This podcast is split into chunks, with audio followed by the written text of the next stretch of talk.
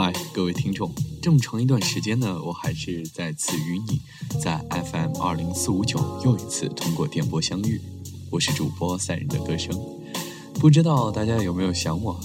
好吧，如果你不想我呢，那我想你们了。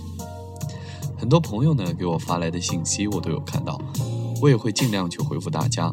还有就是我个人的微信，我也通过公众平台发布出去了，大家有需要交流的也可以和我联系。对于大家的消息呢，大致呢可以归类为这么几种。第一种呢，催我更新的，我也谢谢大家一直以来对我的喜欢，其实看着也挺窃喜的。至于我的表情嘛，大家自行脑补吧。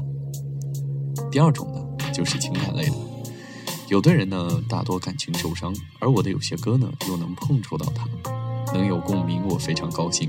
我也会继续努力，和更多的人有更多的共鸣。还有许许多多，我就不一一说了。反正我就在这里感谢大家一直以来的支持，在这里呢，我就三鞠躬了。前面说到了，就是情感类和大家有一定的共鸣。那么今天呢，我正好看到一本书，书上这样写道：林清玄呢，在十几年前的一本笔记本上的一个真实故事，让他引发出了这样的思考。也希望大家在感情中呢。能和他一样有这种思考吧。人只要有细腻的心去体会万象法则，到处都有启发的智慧。一朵花里就能看到宇宙的庄严，看到美以及不屈服的意志。有一位花贩告诉我，几乎是所有的白花都很香，越是颜色艳丽的花，越是缺乏芬芳。他的结论是，人也是一样。越朴素单纯的人，越有内在的芳香。有一位花贩告诉我，夜来香其实白天也很香，但是很少人闻得到。他的结论是，因为白天人的心太浮躁了，闻不到夜来香的香气。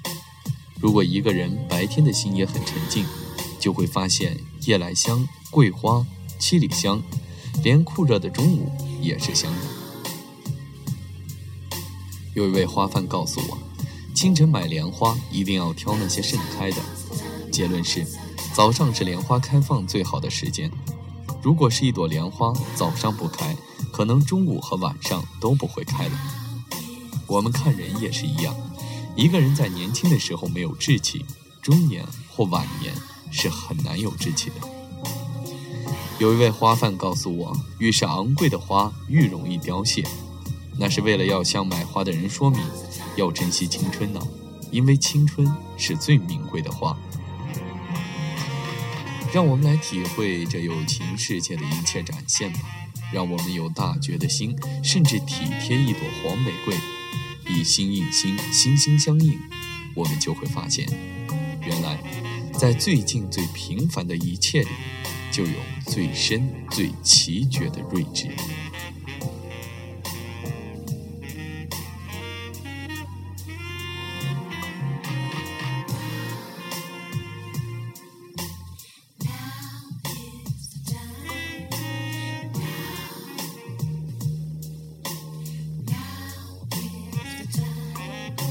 今天的节目就到这里了，感谢各位的支持。以后呢，我会就用这种比较短，但是会时常更新。反正谢谢大家了，我们下期再会。